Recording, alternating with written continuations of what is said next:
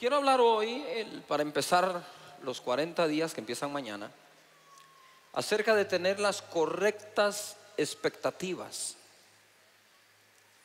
Yo me recuerdo que en una oportunidad yo fui a una vigilia, esas clásicas vigilias, como las que acabamos de tener acá con el grupo de intercesión que preside mi esposa Sonia, donde empezamos a las 9 de la mañana a orar, adorar, escuchar palabra y terminamos a las 9 de la noche, terminamos a las 6 de la mañana.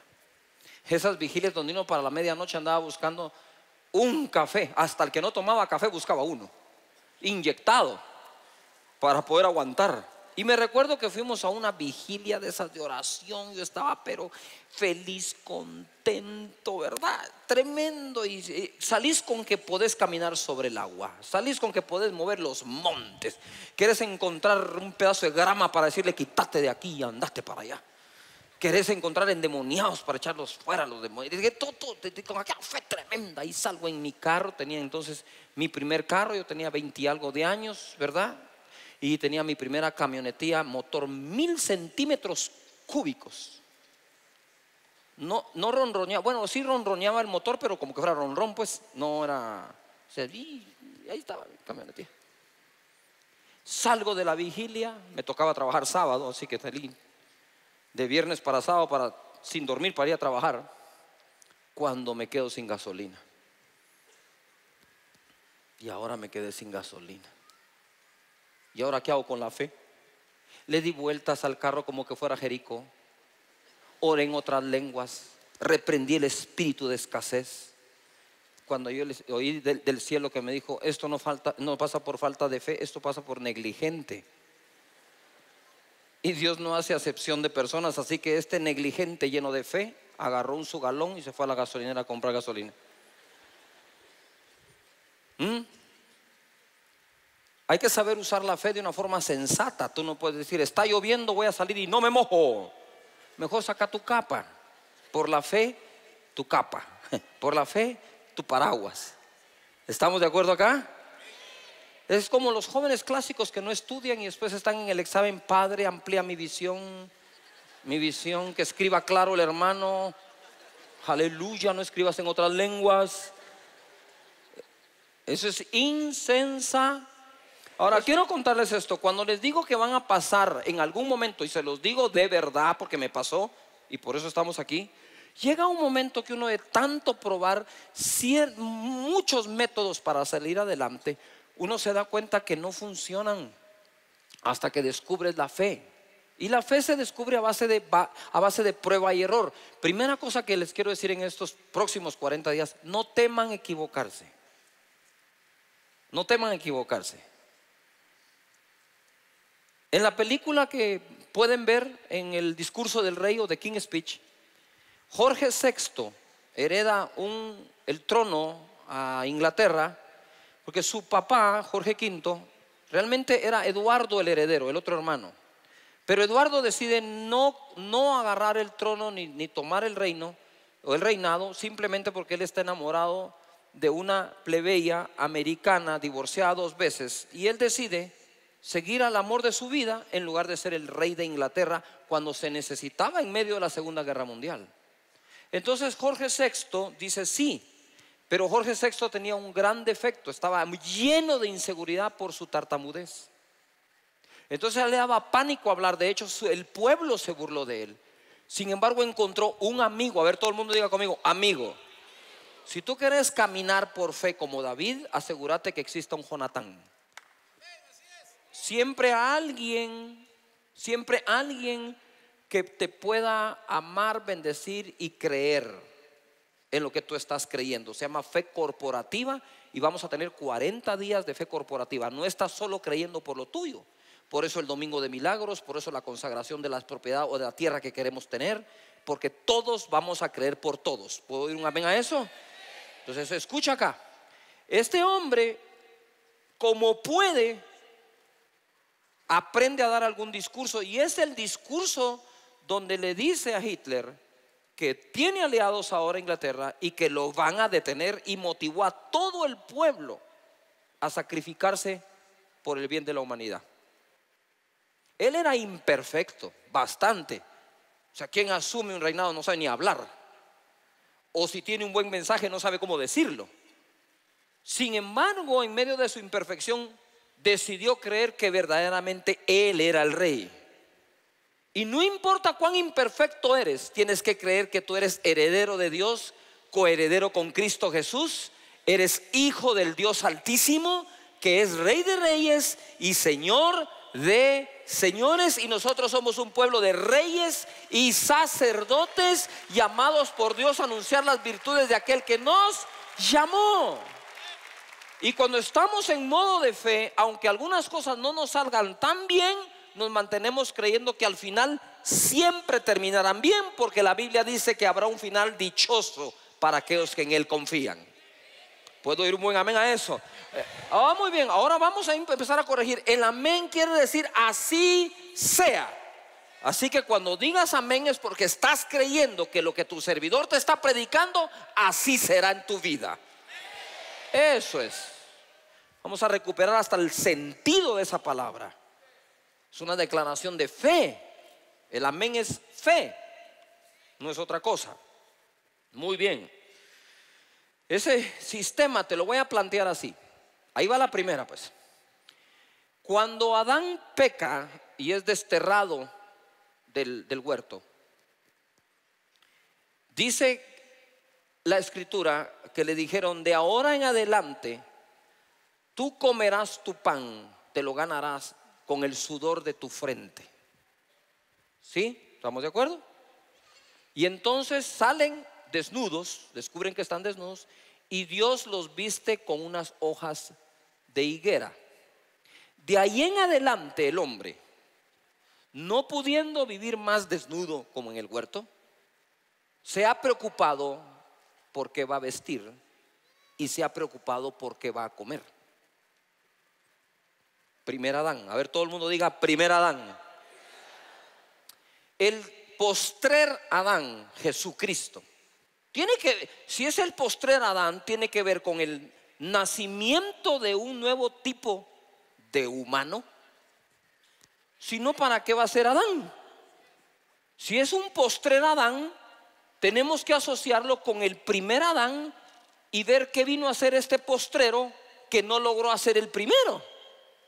Por eso dice la Biblia que hemos sido participantes o nos han hecho partícipes de la naturaleza divina. Hoy tú eres humano con, participando de la naturaleza divina a través del Espíritu Santo. Por eso es que nos dan el Espíritu Santo, un espíritu que no teníamos. Ojo. ¿Ya? Voy a ir amarrando todas las piezas, pero hoy vas a salir de aquí brincando en fe.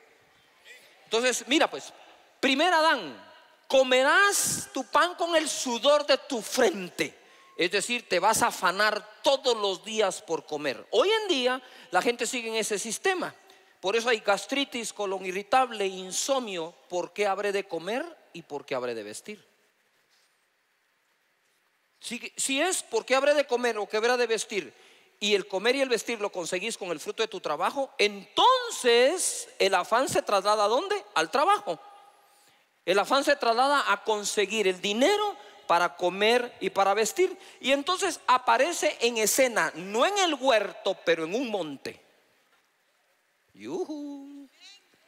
Aparece el postrer Adán de sus primeros mensajes y les dice, no se afanen, porque habrán de comer o que habrán de vestir. Leas entre líneas, soy el postrer Adán que vengo a restaurar algo que perdió el primero. Normalmente todos creemos que es la salvación. No, la salvación es el inicio de toda la restauración. Entonces viene el postrero y dice, no se preocupen porque van a comer ni a qué habrán de vestir. Mira cómo sigue, mira cómo sigue. Vamos a ver si agarramos y lo encajamos. Miren las aves del cielo, no trabajan. Dice, pero a nosotros nos dijeron que desde el huerto o es con el sudor de la frente el esfuerzo total, incluyendo el físico, o no comemos. Pero el postrer Adán viene a decirnos que las aves que no trabajan, que no trabajan, Note lo que dice, mi Padre. Y viene a mostrar a Dios como Padre al que perdieron en el huerto. Mi Padre las alimenta así. ¿No valen ustedes más que ellas? Y ahí el postrer Adán introduce la nueva manera de vivir para aquellos que creen en Dios y su reino. Por eso dice el Padre nuestro que estás en los cielos, santificado sea tu nombre, venga a nosotros. ¿Tú qué? Es muy fácil, un reino se compone de muchos estatutos que rigen la vida de los ciudadanos de ese reino. Cuando tú te pasas a otro país y adquieres la nacionalidad de otro país, también adquieres el deber de cumplir con todo lo que debe cumplir un ciudadano de esa nación. Nosotros nacemos de nuevo al reino para cumplir con todo lo que el nuevo reino, el de Dios, nos da a nosotros. No te afanes porque habrás de comer ni qué habrás de vestir. Ojo acá, sigo. ¿No valen ustedes más que ellas? Viene Jesús y dice, hey, piensen en algo. Ustedes creen que perdieron su valor cuando salieron del reino. Y eso es lo que les vengo a devolver, lo que valen. Ustedes valen más que las aves de los cielos. Y las aves de los cielos que no trabajan, mi papá les da de comer. Y después dice, ¿ya vieron los lirios del campo? No tejen ni hilan. No se afanen porque habrán de vestir. Eso fue lo que perdieron en el huerto, aparte de la salvación. ¿Qué perdieron? La manera de conseguir las cosas en la vida. Aunque no lo creas, ya no es con el sudor de tu frente. Es con la fe puesta en nuestro Padre que si le da de comer una mascota que es un ave, no le va a dar de comer a sus hijos en la misma casa. Lo que quiero decirles es, Dios viene y Jesús aparece como el postrer Adán y nos dice, miren, no se afanen porque habrán de comer y que habrán de vestir. Porque esto es lo que ustedes cargan desde el huerto. Yo se los vengo a quitar.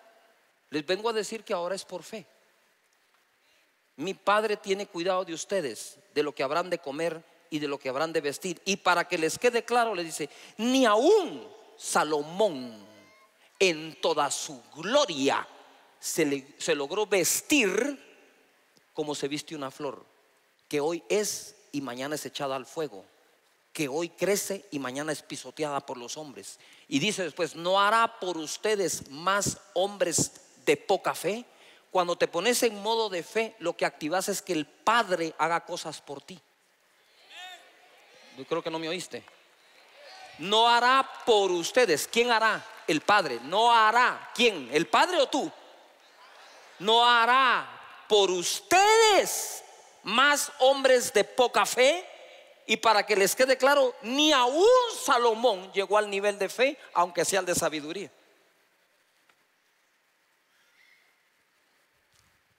¿Me estás oyendo?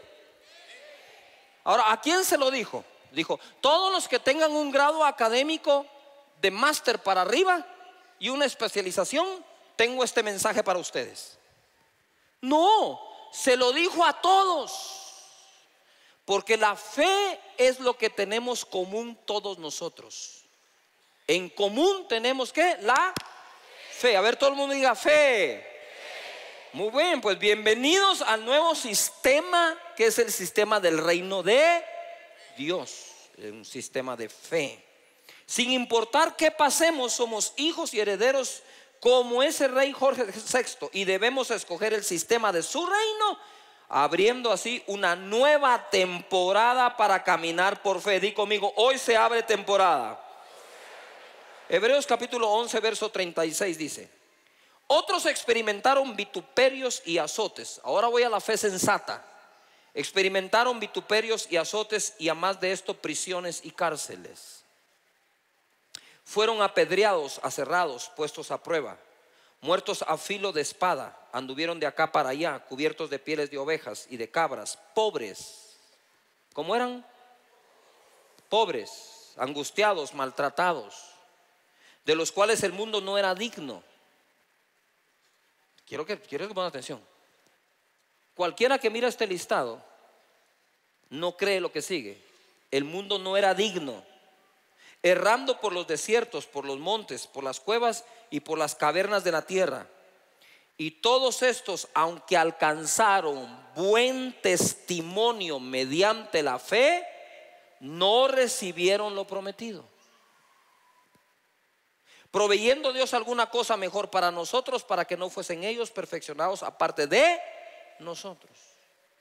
Ellos tuvieron buen testimonio mediante la fe y aunque no recibieron lo prometido, resulta que nosotros después de ellos sí recibimos lo prometido. Quiere decir que todos los hombres y mujeres de Dios, no importa hace cuántos miles de años existieron, seguimos conectados por la fe, ellos y nosotros. Tú estás conectado a Isaías por el capítulo 53 porque creíste en Jesús como tu Señor y Salvador que murió en la cruz del Calvario y por su herida fuimos nosotros, nosotros? Curados. Nosotros estamos conectados a todos ellos porque aunque ellos lo creyeron y creer es lo que da buen testimonio, no obtener. Lo que da buen testimonio es creer. Y te vas a mantener creyendo y si no lo heredas tú, lo heredan tus hijos, y no tus nietos o bisnietos. Pero de que Dios cumple en tu linaje lo que Él prometió, lo cumple. Estos hombres anduvieron errantes de aquí para allá. David. David estuvo en la cueva de Adulán con endeudados, perseguidos por la justicia y amargados. ¿Quién iba a decir que de ahí Dios iba a levantar un reino? La pregunta es que cuando David estuvo en la cueva, ¿dejó de creer? O se mantuvo creyendo hasta llegar al trono. Él creyó por un templo y él no lo pudo hacer, pero Dios le dio un hijo para que lo hiciera. Entonces se cumplió, no en él, pero en el hijo. Igual es la misma sangre. Dios nos ha dado promesas para Guatemala. Las veamos nosotros o las ven los hijos o las ven los nietos. Pero Dios ha prometido que esta tierra es tierra de luz a las naciones, de justicia, de paz y de bienestar. Y así es.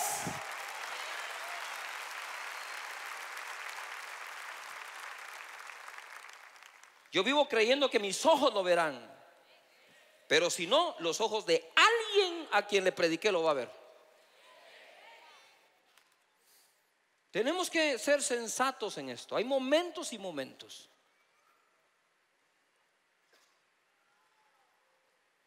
Esa es la fe sensata. En donde decimos, bueno, hay cosas que nos pasan a todos. Lo otro se llama superfe. Y no, yo no hablo de una superfe. Yo hablo de la fe más sencilla que podamos encontrar que cuando nos va mal, no hacemos de eso nuestro futuro, solo hacemos de eso un momento. Y decimos, lo que me está pasando no es por lo que estoy creyendo, pero eso no quiere decir que no tenga la fe para soportar mientras encuentro la fe para salir. Hay momento para tener fe para aguantar y momento para tener fe para salir. Si has aguantado mucho, ponete en modo de fe para salir de ahí. Y ojo, pero hay una fe. La, clave es, siempre estamos por la fe. Acerrados, muertos a espada, pobres, errantes en cuevas. Eso no quiere decir que no vivas por fe. Tampoco quiere decir que para que tengas una prosperidad económica tienes que ser el dueño de algo. Josué, eres, José fue esclavo y dice la Biblia que era próspero en todo lo que hacía, porque prosperar significa que todo lo que hagas te salga bien, aunque no tenga nada que ver con el dinero. José de esclavo, dice la Biblia, fue hombre próspero. Y Dios bendecía al egipcio por causa de él. Por causa tuya, otros son bendecidos y lo ignoran. Pero tú tenés que saber que por causa tuya está bendiciendo a otros. Todo esto que vemos fue hecho por la fe. No teníamos nada. Y ojalá aprendieras que la nada es lo mejor que te puede ocurrir muchas veces. Cuando tú tienes algo de recursos, los recursos te dicen, puedes hacer lo que yo te digo que puedes hacer. Si alguien me hubiera dicho a mí del extranjero algo, pastor, nosotros le queremos donar todos estos millones para que con esto haga el templo, yo mismo me hubiera dicho, ah, ¿saben qué? Mejor ni le pidamos a la gente que siembre para esto, hagamos lo que esto me deja hacer. No existiría esto, porque esto existe gracias a que no teníamos con qué hacerlo. Porque yo lo, ojo pues, cuando andas en modo de fe, quitas tu confianza de los recursos y se lo pones a la fe que tenés. Cuando tú crees en tus recursos y que son los que te permiten hacer algo, lo único que estás haciendo es entrar en el mundo de las limitaciones. No importa cuánto recurso tengas, ¿sí? Tenés que volver a confiar en la fe que Dios te dio. Porque aunque no lo creas, en la nada hay más recursos que los recursos que tenés cuando tenés algo.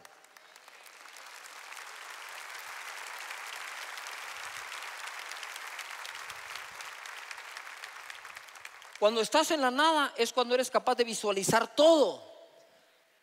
Cuando estás en, un, en el algo, solo visualizar lo que al algo te puede dar. Y eso es lo que se llama, y pongan atención porque viene a hablar el postrer Adán de nuevo. Eso es lo que se llama el engaño de las riquezas. No dice el engaño del montón de plata, sino de la riqueza, sea poca o sea mucha, siempre tiende a engañarnos. Te engaña tu profesión, te engañan tus amistades, tu cartera de negocios, tu plata en el banco. Y cuando eso desaparece sentís que te morís porque toda tu confianza se puso allí. Pero si tu confianza estaba en la fe, tú decís, qué bueno que esté de nuevo en la nada. Por fin entendí que puedo producirlo todo. Usted dice, pastor, no entiendo. Por supuesto, si es fe de lo que estoy hablando. Es fe de lo que estoy hablando. Ya te diste cuenta, el postre Adán dice, pero ¿saben una cosa? Ahora les voy a enseñar qué es lo que vengo a restaurar. Adán el primero tuvo un huerto, ustedes tienen un reino. Porque si buscan primeramente el reino de Dios y su justicia, todas estas cosas les serán, les serán, les serán en el reino se vive por provocar la añadidura que te persigue a ti y no tú a ella. Si Adán no hubiera dejado de buscar a Dios, no hubiera tenido que sudar para ganarse el pan. Entonces viene el Señor y dice, ¿saben qué? Les voy a mostrar cómo va a funcionar de aquí en adelante. No se afanen por qué comen ni por qué visten. No se afanen por aquello que lo consigue. Trabajen, sí. Pero realmente ustedes van a vivir porque mi Padre va a añadir todas estas cosas si ustedes le buscan a Él y su reino. Y entonces viene y vuelve a decir, por eso les tengo que decir que ustedes no pueden servir a Dios y a las riquezas. Porque las riquezas los van a engañar, Dios nunca te engaña. Mira, hay más poder y verdad en una promesa teniendo nada que en un recurso teniendo algo. Wow, qué principio de 40 días nos estamos tirando, ¿no? De regreso a la definición, 11.1, Hebreos. Es pues la fe en la certeza de lo que se espera, la convicción de lo que no se ve. Si no lo veo es porque no lo tengo. Hay más poder en lo que no tenés que en lo que tenés. Ay, como sos de necio. Hay más poder en lo que no tengo que en lo que tengo. Yuhu.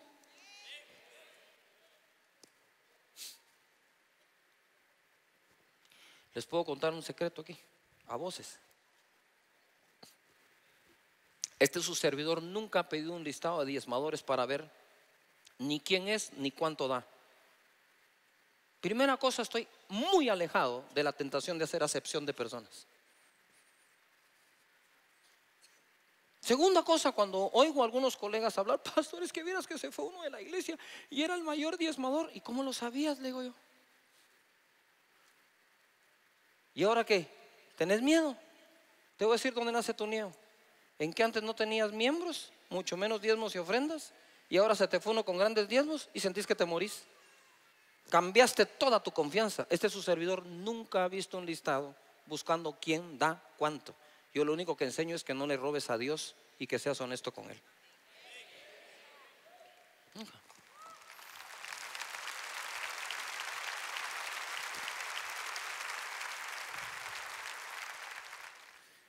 qué hicieron estos hombres? Se mantuvieron convencidos de lo que no veían. ¿Ah? Cuando eran perseguidos o eran aserrados o estaban en cuevas o andaban errantes, siempre tenían la convicción de lo que no veían.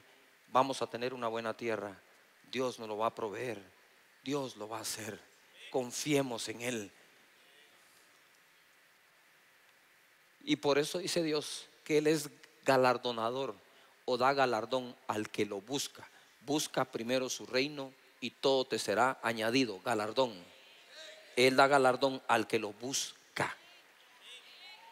Y tú vienes, y perdón lo que te voy a decir, y tú vienes, y tú vienes y crees que es normal, que es light, que es buena onda faltar un domingo al mes. No. Señores, este es el primer día de la semana. Aquí no terminamos. El domingo nosotros comenzamos. Y ustedes que vienen a las siete y media de la mañana le mandan un mensaje al cielo tan claro de que su semana comienza buscando el reino de Dios y su justicia. Y esto, ojo acá, es tan importante estar el domingo aquí como ir el lunes al trabajo. Tú no faltas el lunes a una cita de trabajo. No entiendo por qué faltas el domingo a una cita con el Señor. Ah, es que el domingo tenía un desayuno y un almuerzo y no tenés desayuno y almuerzo el lunes también, pues. Porque ese sí no lo dejas. ¿Sabes por qué no lo dejas? Porque para ti el lunes significa dinero. Para ti el lunes significa clientes, significa salario, significa horario y te estás equivocando. El domingo oíste el sistema de Dios y el lunes te metes al de Adán otra vez. Sí, sí, te lo digo enojado como pastor tuyo. Porque me despedazo buscando la palabra de Dios para que de aquí se te detone la mejor de la semana. Aquí no termina la semana, aquí comienza la semana. Y si las primicias son buenas, el resto será bueno. Eso es caminar por fe.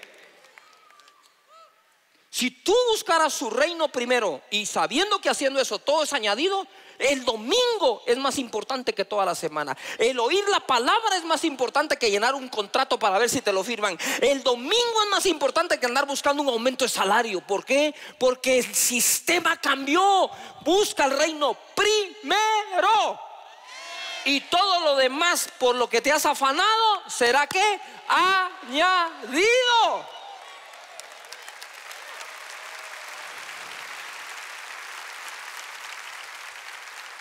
Ah, levanta las manos conmigo y di conmigo, el domingo es primero, el lunes es añadido, martes añadido, miércoles añadido, jueves añadido, viernes añadido, sábado añadido, domingo es primero, su reino es primero y todo lo demás me será añadido.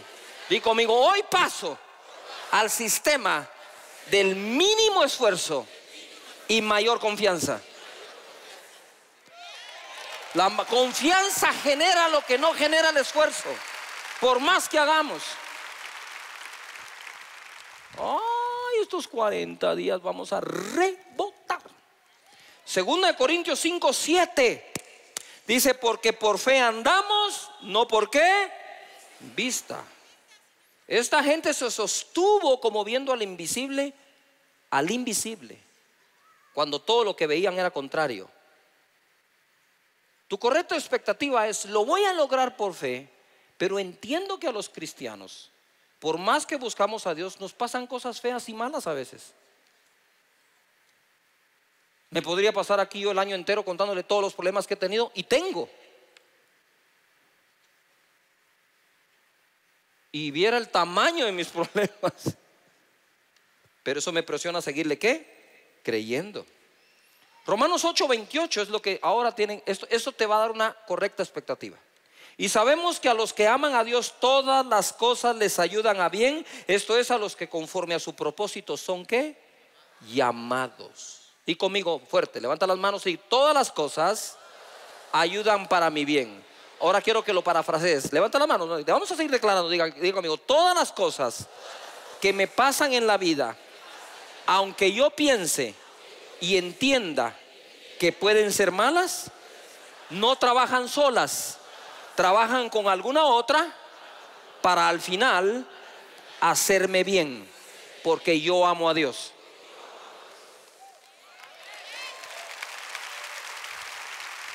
Hay gente que gracias a que se quedó sin empleo, por fin tuvo su propia empresa y da empleo.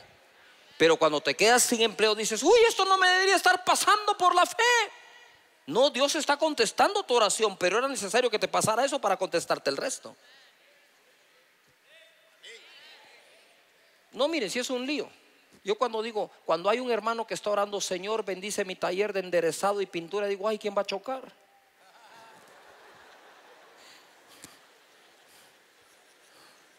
Solo le pido, Señor, que el que choque, que no se mate y que éste le pueda arreglar el carro y ojalá que tenga seguro.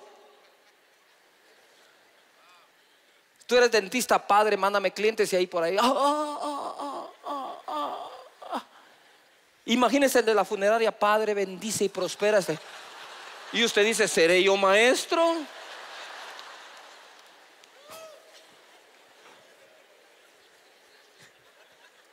Por eso es que nos pasan cosas a veces que decimos, ¿será bueno, será malo? Es que todos estamos interconectados.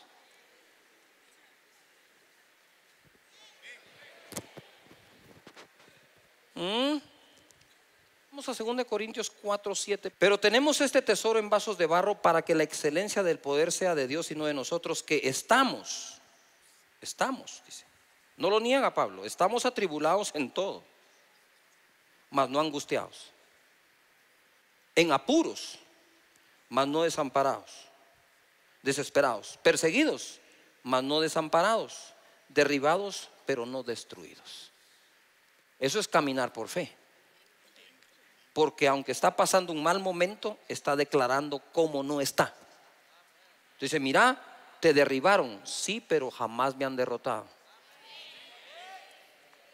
Amén. Pero mira, te veo que estás en muchos apuros, sí, pero no, soy no estoy desesperado. ¿Verdad? Estás atribulado, sí, pero tampoco estoy angustiado. Pero te están persiguiendo, sí, pero no voy a ser desamparado. ¿Ya se dieron cuenta que esto es una correcta expectativa? Que a pesar de lo que pueda estar pasando, siempre se mantiene creyendo lo mismo. Y ahora entonces quiero ir acá a segunda de Timoteo, capítulo 1, versos 5 y 8, porque sí quiero hacer algo hoy que se llama transferencia. Casi nunca he creído en esto hasta que Dios me habló hace un par de semanas muy fuerte. Y lo quiero hacer hoy. Alguien que venga al piano, por favor. Dice así. Dice, trayendo a la memoria la fe no fingida que hay en ti. De eso quiero hablar ahora. Porque para ser sensatos en el uso de la fe tenemos que entender que debemos vivir una fe tampoco que sea fingida. ¿Mm? Por eso te leí primero el otro. Sí estoy en apuro, pero no desamparado. Sí he sido derrotado o derribado, pero no he sido derrotado. Claro. Es una fe no fingida la que necesitamos en estos 40 días. Vamos a caminar por fe, pero vamos a aprender a caminar por fe. ¿Sí? No tropezamos por fe, caminamos por fe. ¿Sí? Dice así, trayendo a la memoria la fe no fingida que hay en ti, Timoteo, hombre, la cual habitó primero en tu abuela Loida, mujer y en tu madre Unice. Y estoy seguro que en ti también, no citó a los hombres, citó a las mujeres, hablándole a un hombre. Porque Timoteo estaba pasando por un momento de cobardía. Y lo que Pablo pretendía al citarle la fe de las mujeres era decirle a Timoteo, no te debería dar pena que tu abuela tiene más fe que tú y aguanta la persecución tu madre mejor de lo que tú la aguantas siendo hombre. ¿Ya se dieron cuenta que no es ser hombre o mujer, sino caminar por fe? Que sea hombre no, no implica que yo sí camino por fe. Fe es el verdadero valor que un ser humano puede tener. ¿Ves lo que genera nuevas fuerzas? Y dice acá, por lo cual te aconsejo que avives el fuego del don de Dios que está en ti por la imposición de mis manos. Uf. Mira lo que está diciendo. Se te apagó el don de Dios, se te apagó lo que Dios te dio, porque andas con cobardía por la persecución que estamos teniendo. Toda persecución no busca matarte, busca apagarte. Al diablo no le interesa que estés muerto, le interesa que estés apagado. Y hoy nos vamos a poner en encendido. A eso viniste el primer, el, el, despegue. Mañana es el primer día, pero hoy despegamos y vamos a despegar poniéndonos en modo de encendido y no apagado. Y dice la escritura acá, la fe no fingida que hay en ti, ojalá, el 6, por lo cual te aconsejo que avives el fuego del don de Dios que está en ti por la imposición de mis manos.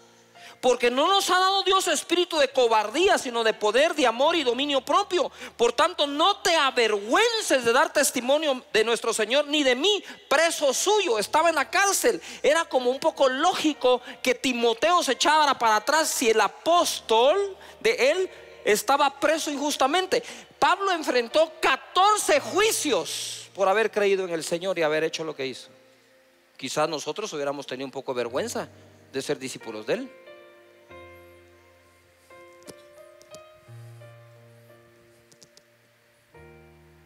¿Mm? Por eso han tratado de mancharnos. Para que te apagues. No, pero te vas a encender.